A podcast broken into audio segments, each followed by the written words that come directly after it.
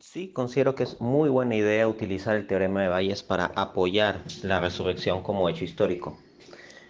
Pero nótese bien los términos, apoyar.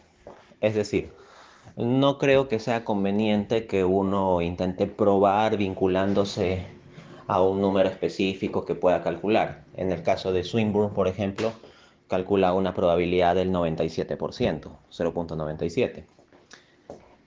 Esto, pues, no me parece que deba argumentarse en modo tal que se dependa centralmente de un cálculo específico así.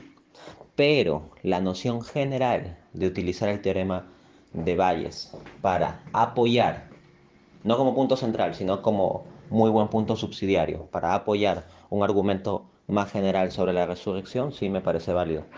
Por ejemplo, en el capítulo 3 de la parte 2 de mi libro ¿Cuál es la religión verdadera?, en que me enfoco en el argumento de la resurrección, pues luego de desarrollar varias líneas de argumentación histórica, incluyó también una referencia al teorema de Bayes y explicitó la fórmula en respuesta a una de las objeciones, a la objeción 4, si mal no recuerdo. Cabe mencionar que sí estoy familiarizado con el teorema de Bayes, en tanto soy profesor de estadística y econometría.